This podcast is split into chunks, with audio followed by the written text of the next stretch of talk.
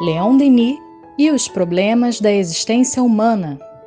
Olá, queridos amigos, queridas amigas, sejam muito bem-vindos a mais um episódio de Leon Denis e os problemas da existência humana. Eu sou Tiago Barbosa. Eu sou o Jailton Pinheiro e vamos nós, junto com o Tiago e com todos vocês, estudar mais um pouquinho sobre o pensamento do nosso querido Leon Denis. Isso, isso mesmo, né? E hoje nós iremos dar continuidade ao tema que nós estamos estudando sobre a mediunidade, né? É, sobre transe e incorporações dentro da obra do nosso querido Denis, neste caso, na obra No Invisível. E ele diz assim: mesmo quando a ação oculta é poderosa e bem determinada, é preciso ter ainda em conta, em conta o embaraço do espírito que se deve comunicar com auxílio de um organismo estranho, mediante recursos muitas vezes restritos. Estado de harmonia entre as faculdades do espírito e as do médium raramente existem. O desenvolvimento do cérebro não é idêntico e as manifestações são por isso contra, contrariadas. É o que nos diziam certos espíritos no curso de uma experiência de incorporação. Estamos acanhadamente encerrados. Falta-nos meios suficientes para exprimir o nosso pensamento. As partículas físicas deste cérebro são muito grosseiras para poderem vibrar sob nossa ação e as nossas comunicações se tornam, por isso, convenientemente enfraquecidas. Ah. Olha que interessante, porque quando se trata de qualquer processo, digamos, da mediunidade, né, e sem dúvida nenhuma, é, o fenômeno ele dá algum grau de liberdade ao espírito comunicante, mas, por outro lado, também tem suas limitações. De maneiras que nós podemos dizer que o fenômeno da, da psicopraxia ou da incorporação ou da possessão, enfim, os nomes aqui pouco importam, né? É, é um fenômeno que dá mais liberdade ao espírito para agir né? Porque ele pode falar de fato, ele pode escrever, ele está vendo, ele está ouvindo. É um fenômeno sensório, né? é uma mediunidade sensorial. Ele está sentindo as impressões daquele corpo, né? Então ele isso confere maior liberdade a ele. No entanto, muito embora isso, há alguns fatores que são digamos assim, limitadores para uma expressão plena, né? É, então, como nós sabemos, nós já dissemos isso em alguns momentos aqui do, das nossas reflexões, né? Claro que em outros episódios, que é, o fenômeno da mediunidade ela não expressa genuinamente, com toda a pureza e clareza, o pensamento do espírito. Né? Ele reveste, digamos, ou melhor dizendo, esse pensamento é revestido com alguns atributos do pensamento do médium. Não tem como. Isso é uma condição sine qua non ali na, na, nas comunicações inteligentes, não é? Muito bem. Ah, Agora, quais são, ah, digamos, as dificuldades? Primeiro, a mente do médium ela é por demais diversa à mente do espírito, por mais afinidades que eles tenham. O nível de conhecimento, né? a clareza sobre determinados problemas, é, as experiências que o médium passou. Né? Então, é uma, digamos assim, a mente do médium é uma usina de forças que muitas das vezes, inclusive, pode se contrapor à do espírito e gerar um processo de tensão e de crise mesmo, né? Mas não só isso. É, é, há questões fluídicas também, que o próprio Denis, inclusive, coloca aqui. Né? Ou seja, é, muitas das vezes não há um, um assim um completo uma completa afinidade, uma completa, melhor dizendo, similaridade dos fluidos nunca vão haver. Por que, que isso eu digo com muita tranquilidade que nunca vai haver? Pelo seguinte, porque o próprio Kardec ali na Gênese, quando ele vai falar sobre os fluidos, ele vai dizer o seguinte, que cada ser, cada espírito, ele impregna os fluidos, né? Por exemplo, os, os fluidos perispirituais, com aquilo que ele é. Ou seja, nós podemos dizer que os fluidos é, servem como uma espécie de identidade daquilo que o espírito, pelo menos naquele momento, é, ele está sendo, ele, aquilo que ele está realizando, né? E naturalmente que os espíritos sendo individualidades, né, não há nenhum espírito que se assemelhe, que, que é igual ao outro, né? Isso vai se expressar no campo do pensamento e naturalmente no campo fluídico. E, por conseguinte, claro, por mais afinidades que hajam, vai se encontrar ali barreiras, né? É, claro que isso não estamos querendo dizer que são barreiras intransponíveis, não, pelo contrário, tudo isso é, né, é tranquilamente solucionável. No entanto, há sim essas dificuldades, essas barreiras. Bom, mas é só isso? Não. Tem o elemento também corpóreo, que naturalmente o espírito ele pode sentir um certo desconforto, que afinal de contas é, é, é, é aquela morada não é exatamente a sua, não se assemelha àquela que ele envergou quando estava encarnado, seja na última ou em outras experiências, experiências essas, claro, pregressas, né? Então, esse conjunto de diversidades que forma o espírito, melhor dizendo, que constitui a individualidade do espírito do médium, naturalmente vai ser, vai gerar um processo de tensão com a mente do espírito, né? Não que isso seja intransponível, mas é preciso compreender que um espírito que está se comunicando pela primeira vez num processo assim vai, vai encontrar determinadas dificuldades, que com o tempo ele pode naturalmente vencendo elas, né? Enfim. Tiago, isso é tão interessante porque a gente fica pensando quantas vezes a gente já se colocou numa postura de desrespeito para o companheiro que está realizando a tarefa mediúnica, né? Porque a gente fica esperando um comportamento, às vezes comparando aquele companheiro a outro, e quando na realidade eu não tenho que esperar que ele, que ele se porte exatamente da mesma forma que outro médium, né? Até eu estava é, lendo na semana passada, por coincidência, Revista Espírita, 1859, mês de setembro, e tem no mês de agosto também. São duas comunicações do espírito de Voltaire, duas comunicações dadas em lugares diferentes, por médiums diferentes. Aí uma está no mês de agosto de 1859 e a outra no mês de setembro quando termina a, a, o relato da de setembro, né, quando Kardec, ao final da publicação da de setembro, ele faz uma observação interessante. Eu vou ler alguns trechos que eu acho que tem tudo a ver com isso que a gente está falando. Né? Que ele diz assim: olha, na conversa que publicamos em nosso número anterior, encontra-se a mesma essência de ideias, embora menos desenvolvidas e, sobretudo, expressas menos poeticamente.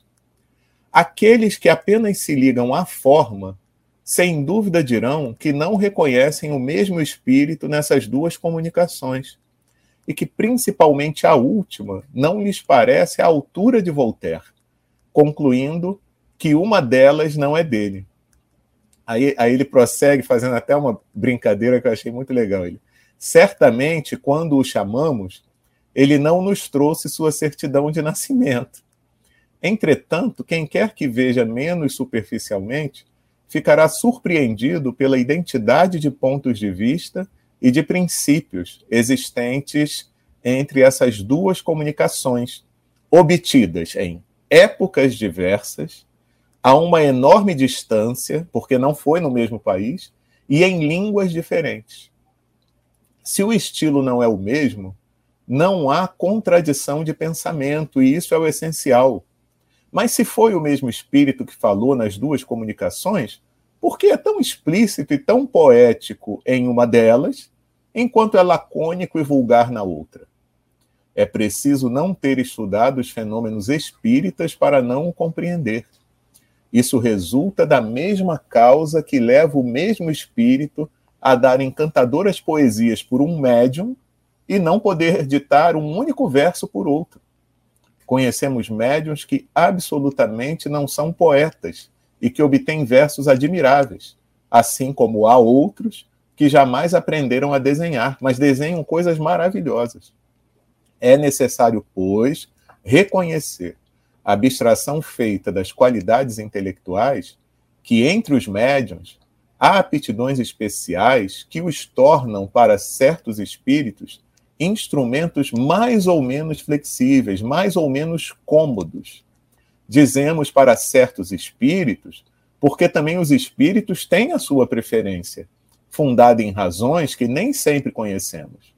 Desse modo, o mesmo espírito será mais ou menos explícito conforme o médium que lhe sirva de intérprete, e, sobretudo, conforme o hábito que tenha de servir-se dele, por outro lado, um espírito que se comunica frequentemente pela mesma pessoa o faz com mais facilidade do que outro que venha pela primeira vez, que é isso que o Tiago até estava comentando. Né? A emissão do pensamento pode, pois, ser entravada por uma multidão de causas. Quando, porém, se trata do mesmo espírito, o fundo do pensamento é o mesmo, embora a forma seja diferente, o que faz com que um observador atento o reconheça facilmente mediante certos traços característicos.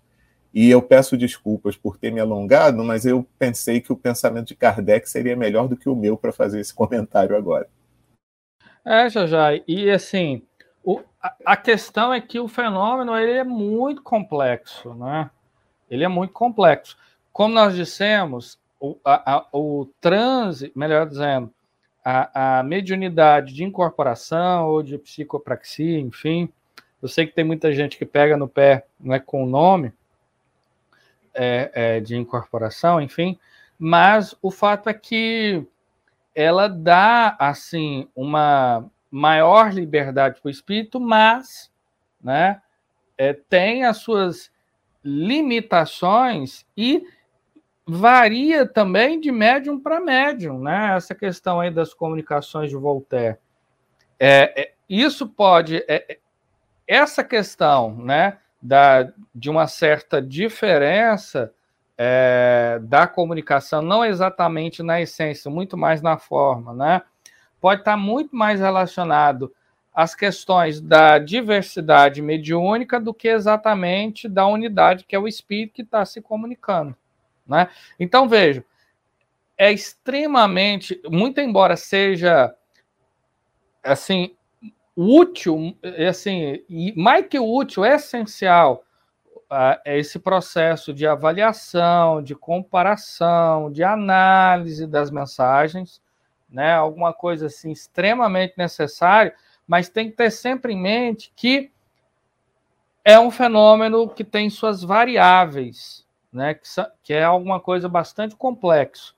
Então, tanto para aceitar quanto para negar, né, é, tem que ter esse cuidado, porque senão é, a gente pode cair em situações, digamos assim, um tanto quanto embaraçosas. Claro que a recomendação, né, isso está no próprio, uma recomendação do próprio Erasto ali no Livro dos Médios, que é melhor você aceitar é, é, melhor dizendo, repelir nove verdades do que aceitar uma única mentira, não é? Mas tem que ter essa atenção, né? Tem que ter essa atenção, entendendo que se trata de um fenômeno é, bem complexo. Mas eu vou seguir aqui nas reflexões de Denis. Ele diz assim: o espírito de Robert Hislop repete a seu filho, o professor Hislop, quando penetra na atmosfera terrestre e no organismo do médium, a, e no organismo dos, do médium, as coisas, diz ele, se lhe amesquinham. Todas as coisas que se apresentam tão nitidamente e quando aqui venho para exprimi-las, James não não o posso. Entretanto, quando se pode dispor de um médium de real valor, quando a possessão é completa e a força suficiente para afastar as influências contrárias, deparam-se fenômenos imponentes. O espírito se manifesta na plenitude do seu, do seu eu, e toda a sua originalidade. O fenômeno da incorporação se mostra então superior a todos os outros. Superior no quesito liberdade de provas de identidade, né? É isso que Dedin está querendo chamar a atenção. Mas vale incorporarmos mais um elemento dos vários que Denis trouxe aqui, que é o seguinte: vejam vocês, o espírito, quando ele está no mundo espiritual, ele goza de uma liberdade quase que completa. Liberdade não exatamente no sentido moral, mas no sentido intelectual, de maneiras que ele toma posse daquilo que de fato ele é, né? É, eu não estou dizendo no sentido complexo, ah, perdão, no sentido completo, porque isso exigiria a perfeição, né? E não é o caso aqui. É, e aí, o que, que acontece? Estando no mundo espiritual, nas regiões elevadas, ele goza de uma liberdade muito ampla. À medida que o espírito ele precisa vir à Terra para se comunicar, claro que há outras formas de comunicação, né? Que de maneira primordial, primordial, né? É o espírito se comunica, afinal de contas, pelo pensamento, né? Mas não significa que é a única forma e que é a forma mais usada, inclusive, né? Há muitas variáveis aí.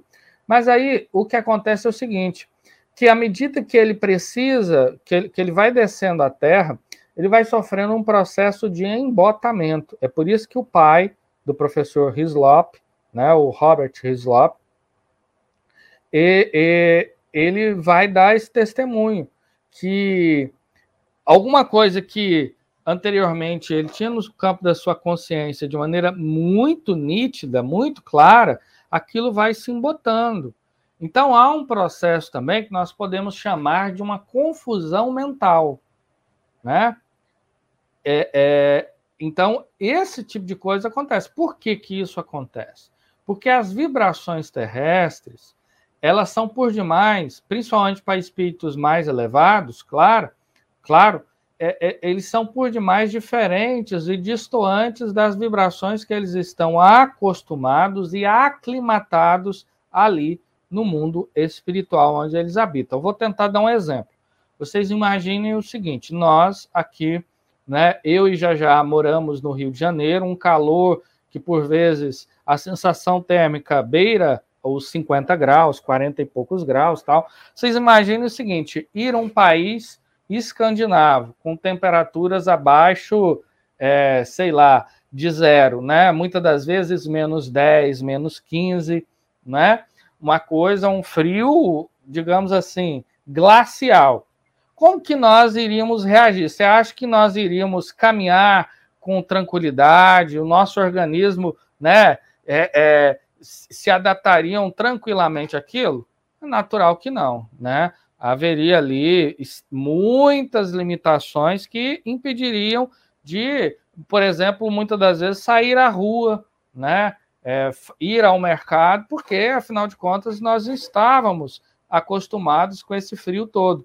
Então é mais ou menos isso que acontece com os espíritos. Quando eles estão em esferas elevadas, eles têm que passar, sim, digamos, por um processo de aclimatação, até mesmo perispiritual. Quem já leu a obra Os Mensageiros, os capítulos que, se, que seguem ali o capítulo O Centro de Mensageiros, nós vamos perceber André Luiz e o instrutor espiritual daquela obra, que é o Lísias, Lísias? Não, não é o Lísias, agora me fugiu o nome dele, Aniceto, né, o Aniceto, e que ele tem que, digamos assim, é, passa por um processo, entre aspas, um processo cirúrgico no seu perispírito para conseguir se adaptar né, novamente às regiões aqui da Terra, porque elas são por demais densas. Isso tudo gera uma confusão no perispírito, no campo da consciência. Isso, claro, vai afetar, é, digamos, a linguagem, né? Então, vejam vocês que é alguma coisa complexa. Agora, claro que tudo isso nós estamos tratando, mas tudo isso é superável, né? É tanto que o próprio é, Robert Hislop diz que quando ele encontra um organismo que, que, digamos assim, um médium mais potente, e esse médium mais potente, o que, que significa isso? É um médium que tem uma facilidade de realizar um transe mais profundo, porque nós já havíamos dito na, na semana passada, salvo melhor juízo, que quanto mais profundo é o transe, maior liberdade o médium dá ao espírito. Agora, isso é uma qualidade que assim o, o médium ele, ele se esforçando ele consegue? Não, não, não é. Muitas vezes a gente vê isso e é um equívoco, porque é alguma coisa que, digamos assim, está relacionada às características daquele médium, daquela mediunidade, né? Então, tem médico que consegue, tem médico que não consegue. Por isso que o fenômeno, afinal de contas, é tão complexo e bonito também, né? Enfim. Pois é, né, Tiago? São tantas as variáveis. E hoje, como eu estou com revista espírita na veia, eu me lembrei também que, bem próximo dessas comunicações de Voltaire, dessa última comunicação de Voltaire, ainda na revista espírita de setembro de 1859, tem uma comunicação, é, o artigo é intitulado Morte de um Espírita, e é a comunicação do senhor J. E muito interessante, porque são duas comunicações. A primeira, que é feita a evocação a pedido de um amigo, é, ou a melhor, através de um amigo dele, mas a pedido de um irmão, é, ele traz algumas questões assim bem gerais e tal, Aí, quando passa para esse amigo, ele diz: Ah, não parece ser ele, não, porque não, ele nem falou da irmã, ele nem trouxe coisas muito diretas. Ah, não, tá com cara de ser ele, não. Aí submetem a ele de novo, né? É, essas considerações. E, e, aí ele explica por que, que ele não tinha sido tão direto, mas ele acaba nessa segunda comunicação ele acaba é, sendo um pouco mais direto, é, é, sendo até, vamos dizer assim, mais é, ousado, né? Porque reclamaram que ele não, não tinha sido ousado. Aí, quando é, ele dá uma resposta assim mais direta, né? É, é muito engraçado. Por quê? Porque aí respondem a ele: nossa, vossa linguagem parece marcada por grande severidade. E aí ele responde: Ué, mas eles não me acharam brando demais na primeira? Então, tem vezes que a gente fica esperando um comportamento que, primeiro, a gente conhece muitas vezes a pessoa, mas não conhece em profundidade, né?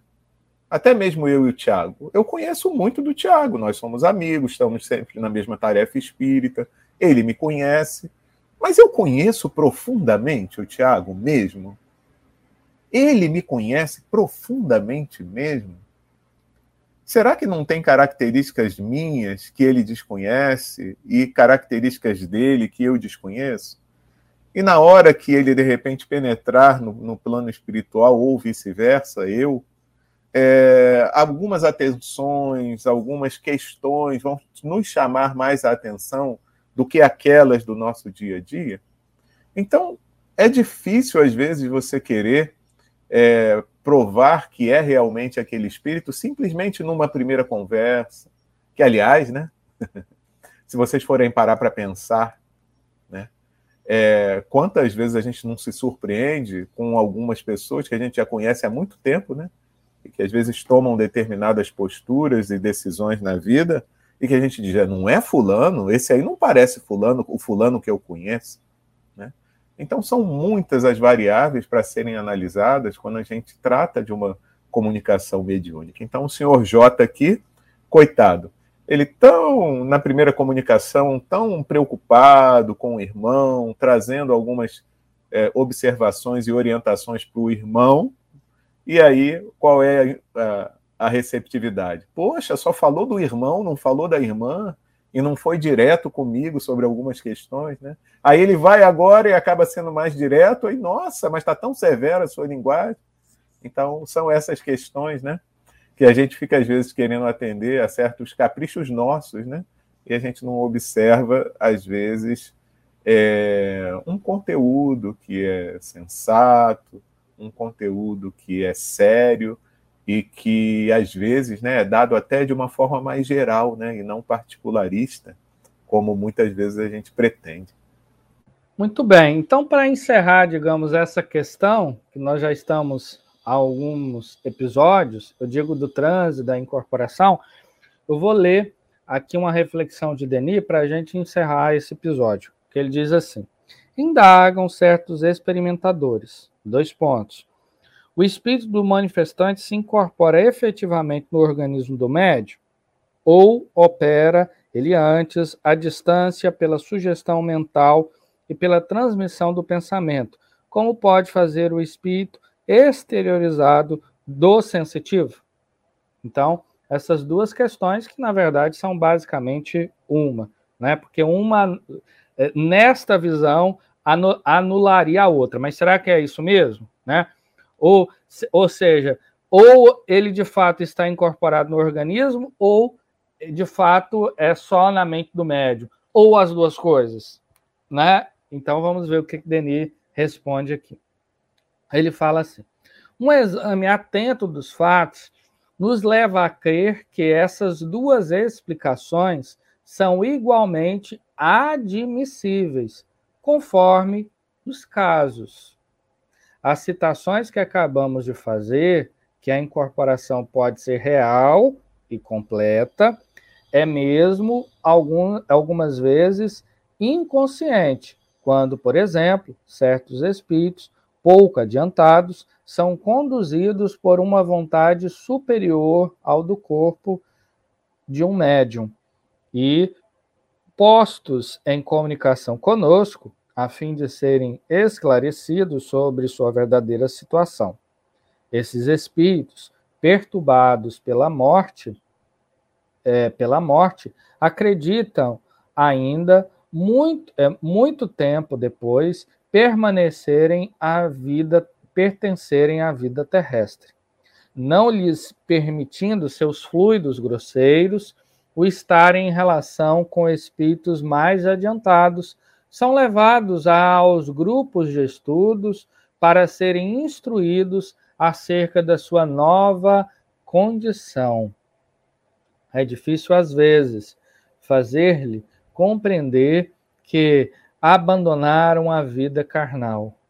A sua estupefação atinge o cômico quando convidados a, a comparar o organismo de quem momentaneamente animam com o que possuíam na terra. São obrigados a reconhecer seu engano.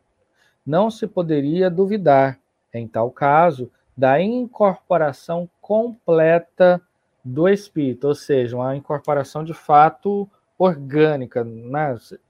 se pudéssemos nos exprimir assim. Agora, continuemos. Noutras circunstâncias, a teoria da transmissão, a distância parece melhor explicar os fatos. A gente percebe aqui a humildade de Denis, né? É, é, que se revela através dessa cautela. Ou seja, é, noutras circunstâncias, a teoria da transmissão à distância parece melhor explicar os fatos. Continuando. As impressões oriundas de fora são mais ou menos fielmente percebidas e transmitidas pelos órgãos. Ao lado de provas de identidade que nenhuma hesitação permitem sobre a autenticidade do fenômeno e intervenção dos espíritos, verifica-se a linguagem do sensitivo em transe. Expressões, construções de frases, um modo de comunicar que lhe são habituais. O espírito parece projetar o pensamento no cérebro do médium, onde adquire, de passagem, formas de linguagem familiares a este.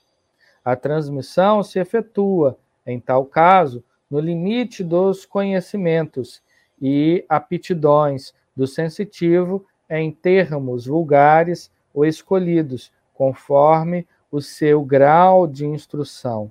Daí também certa incoerência que se devem atribuir à imperfeição do instrumento. Muito bem, meus amigos, então é isso. Encerramos esse ciclo de estudos sobre o transe em corporações, mas ainda continuaremos com o tema da mediunidade. Então, um forte abraço e até o próximo episódio.